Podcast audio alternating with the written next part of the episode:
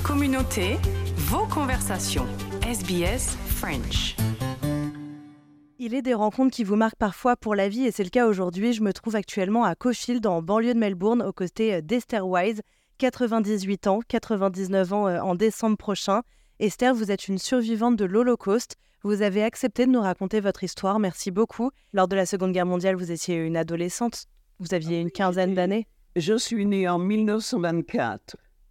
J'avais 17 ans. Je faisais la première partie du bachot. Et c'est fini. Après ça, les Allemands nous ont arrêtés, n'ont pas permis aux Juifs d'aller à l'école. Alors je suis resté à la maison jusqu'en juillet, où il y avait la grande rafle, et ils ont mis des gens. Moi, j'ai eu la chance, j'ai appris que les jeunes seront arrêtés pour aller travailler en Allemagne.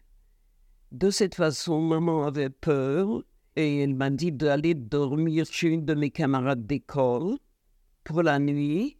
Malheureusement, j'ai été chez ma camarade. J'ai cru que c'était juste pour une nuit. Quand je suis réveillé le matin, maman a été arrêtée avec mon petit frère. Et depuis ce temps-là, je ne l'ai jamais revu. Et c'était presque la fin de ma vie. Quelque chose s'est bidé et je suis resté et je suis vécu dans la rue. Il y avait du bruit.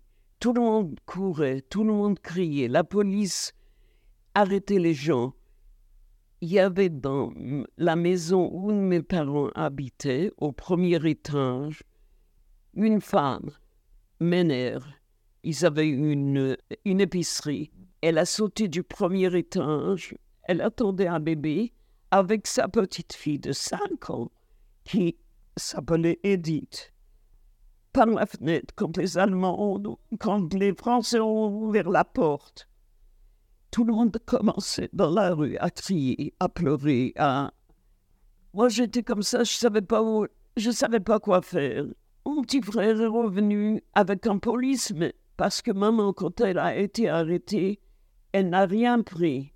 Elle pensait que c'était une sortie, je ne sais pas quoi. Elle s'était habillée, mon frère aussi.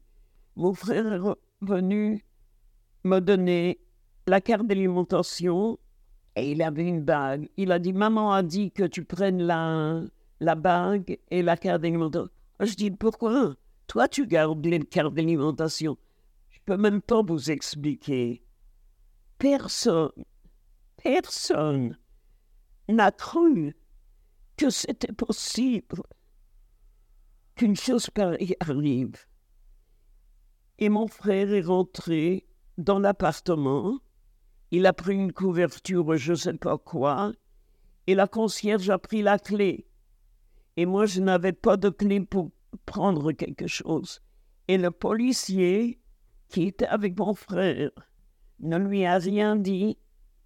Il l'a ramené au commissariat de police ou à Drancy, je ne sais pas où ils étaient à ce moment-là, au lieu de lui dire Sauve-toi ou c'est tout, il l'a ramené arrêté, quoi, à la police. Après ça, j'ai appris que maman a été envoyée à Bonne-la-Rolande. Et de Bonne-la-Rolande, elle a été envoyée le au mois d'août, le 5 août, à Auschwitz. Et après ça, j'ai rien entendu. Quand maman était arrêtée, j'ai été voir ma sœur qui était mariée. Il y avait deux enfants. Et une autre sœur est revenue nous rejoindre. Elle était mariée, elle attendait un bébé et elle avait une petite fille.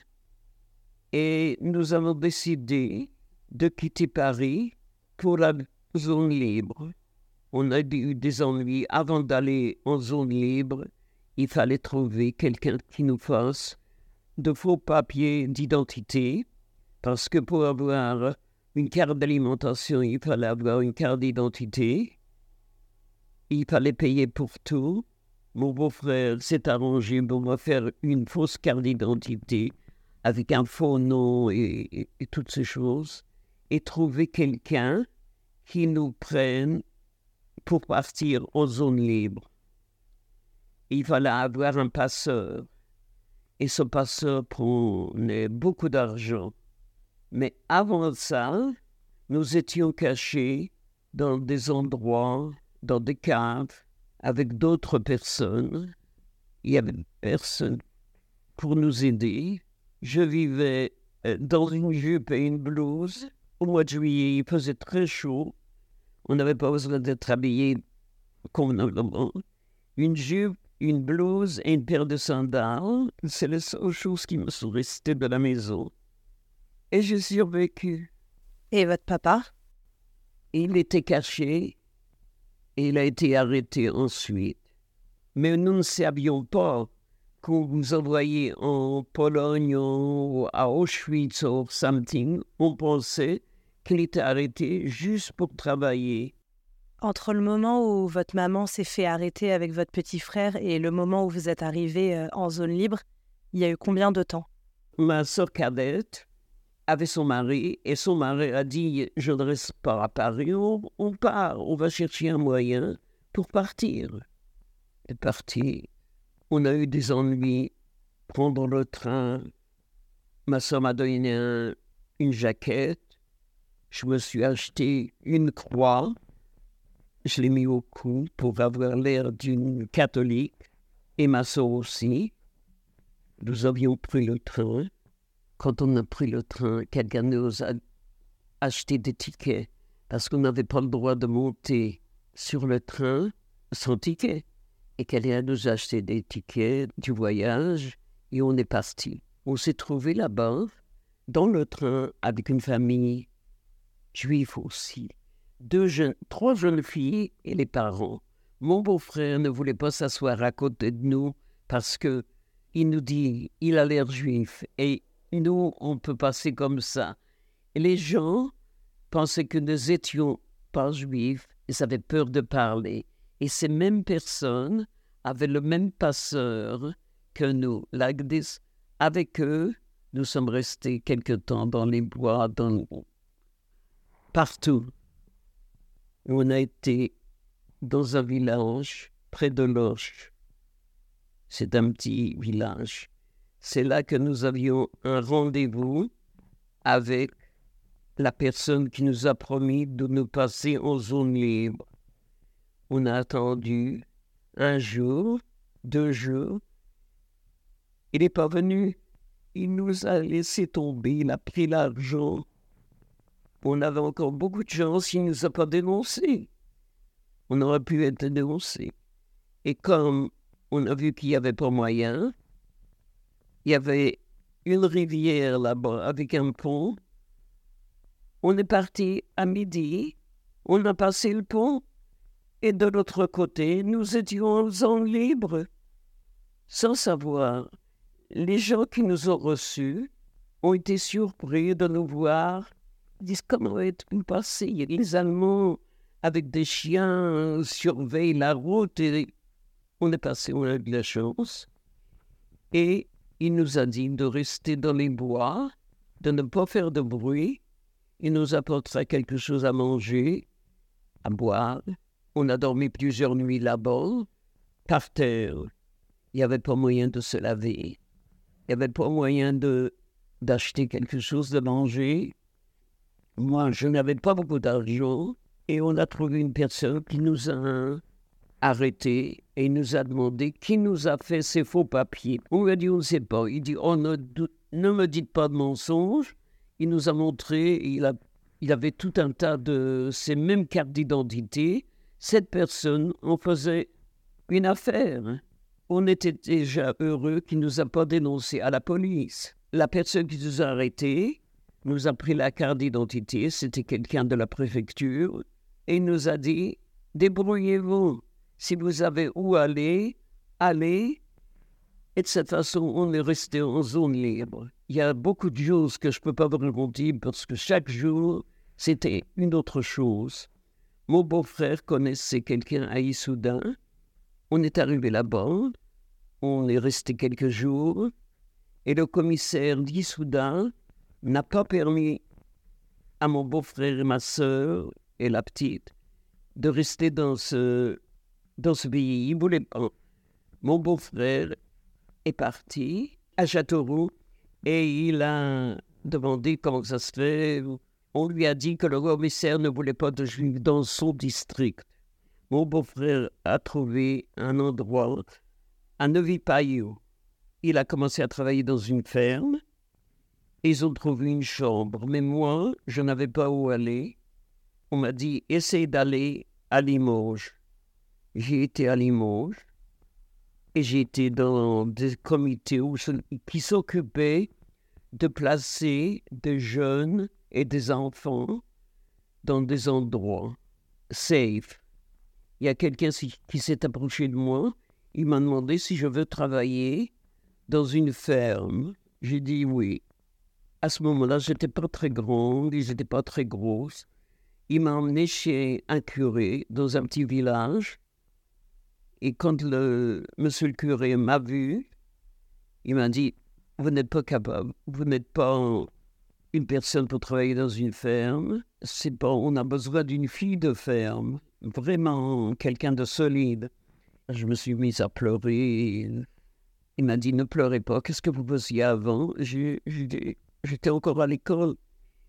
Et il m'a dit On trouverait quelque chose pour moi.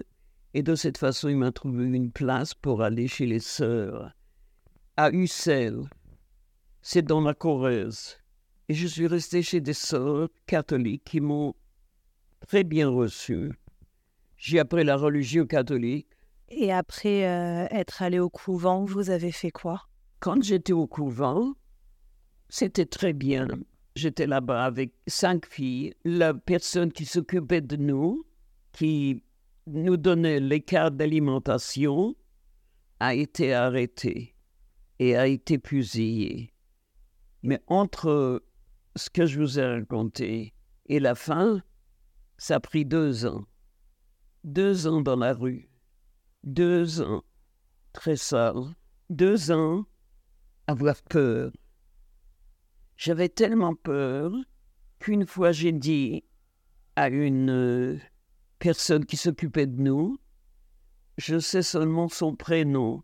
On nous a jamais permis d'avoir le nom de la personne qui s'occupait de nous au cas on se fait arrêter. Elle s'appelait André. Alors je lui ai dit André, c'est fini. Je, ne peux plus. Je peux plus être comme ça. Il est préférable que je me fasse arrêter.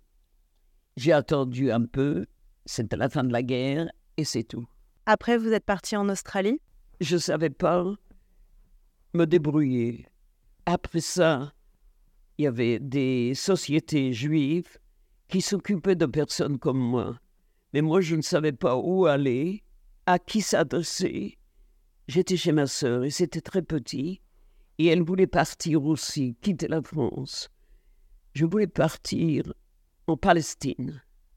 Et ma soeur me dit, oh, on ne peut pas partir en Palestine parce qu'il y a la guerre et, et ça ne va pas. Il est préférable de partir dans un pays très loin. Elle a fait connaissance de gens qui avaient un permis pour venir en Australie. Et lui ont promis, parce qu'elle les a aidés comme françaises, eux ils étaient de, de Pologne ou d'un pays, elle les a aidés et ils ont tenu leur parole. Ils ont demandé à un monsieur qui était un habitant d'Australie de signer le, le, permis. Parce que pour avoir un permis, il faut que la personne habite dans le pays. Et ce monsieur, c'est monsieur Lip. Il avait deux petits garçons. Il a signé, mais il a dit qu'il pouvait faire un permis pour une personne. Il ne peut pas faire pour toute la famille, c'est trop de responsabilité. Et il a fait ce permis et ma sœur a décidé que moi, je partirai en Australie seul et quand je serai là-bas, je leur ferai un permis. Et moi, sans penser au futur, sans penser à rien, j'ai obéi. Ma sœur m'a dit, elle était plus âgée, je fais ce que ma sœur me dit. Et je suis parti en Australie. Je suis parti, le bateau, c'était pour des réfugiés qui étaient dans les camps et ça ne coûtait pas d'argent. Je n'ai pas payé le voyage. Je suis arrivé ici sans argent, sans amis, sans éducation, sans, sans métier, sans rien. Et j'ai survécu. Et je me suis marié ici, j'ai fait connaissance avec mon mari, je me suis marié. Ben, avant ça, ma soeur, après quelques mois, elle m'a écrit une lettre qu'elle a changé d'avis, qu'elle ne veut pas quitter la France. Elle est restée en France et moi, je suis resté en Australie. Vous avez gardé des objets de cette époque de la Deuxième Guerre mondiale? Comment puis-je garder des objets de la guerre mondiale? Je suis parti de la maison avec une jupe, une blouse et une paire de culottes. J'avais rien du tout. J'avais un petit sac avec une fermeture éclair. Et c'est tout. C'est la seule chose que je possédais. Il n'y avait rien du tout qui me, qui me reste. J'ai même pas une photo de ma mère. Vous êtes allé visiter Auschwitz? Non, j'ai pas été à Auschwitz pour la seule raison. Quand c'était le temps d'aller à Auschwitz, je, je n'avais pas d'argent. Et après ça, j'ai dit, Auschwitz n'est pas comme Auschwitz avant. Et vous le savez très bien, tout le monde sait. Là-bas, c'est propre maintenant, on peut marcher sur la route, il n'y a rien. Et je ne pouvais pas, j'avais l'idée de ne pas passer par l'Allemagne et la Pologne. Ces deux pays qui me sont restés sur le cœur. Et aujourd'hui, vous voulez justement raconter cette histoire pour qu'on n'oublie pas? Après la guerre, j'ai attendu à l'hôtel Lutetia si quelqu'un revenait. De ma famille, personne n'est revenu. N'oubliez pas, non, n'oubliez pas, mais c'est pas la question de ce qui s'est passé. C'est la question pour le futur. Il n'y a pas de différence entre personnes. Tout le monde est pareil. C'est seulement s'il y a un madman une mère personne, un fou, qui vous raconte des histoires. N'y croyez pas. Votre voisin, c'est la même chose. C'est une personne. Pensez que vous êtes des humains. Une personne, c'est une personne. Pensez que votre voisin est pareil que vous. C'est tout. Avant d'être juifs, nous étions français. Et qu'est-ce que ça nous a servi? Rien ne nous a servi. Vous avez pardonné? À qui on doit pardonner? L'assassin qui a fait ça, il n'est pas là. Les autres vous disent C'est pas de ma faute. Je ne savais rien. À qui pardonner? À l'intérieur d'une personne, il y a quelque chose qui bat. Chez moi, c'était Pierre. Il n'y a rien. C'est pour ça que vous racontez votre histoire aujourd'hui? Je vis avec ce qui m'est arrivé en 1942. Malgré ma bonne vie avec mes enfants, ma famille, mes gendres, tout le monde. Mais c'est quelque chose que je ne peux pas oublier. Je me rappelle chaque petit détail. Et maman me manque, pas de la façon une personne est morte, de la façon qui m'a été arraché. Je ne peux pas vous expliquer. J'ai pas de mots. Mais ma vie, ma vraie vie, s'est arrêtée le 16 juillet 1942. Et c'est tout. C'est la fin. Et c'est pas une histoire, c'est la vérité. Merci beaucoup Esther d'avoir raconté votre histoire. Vous écoutez le français sur Radio SPS.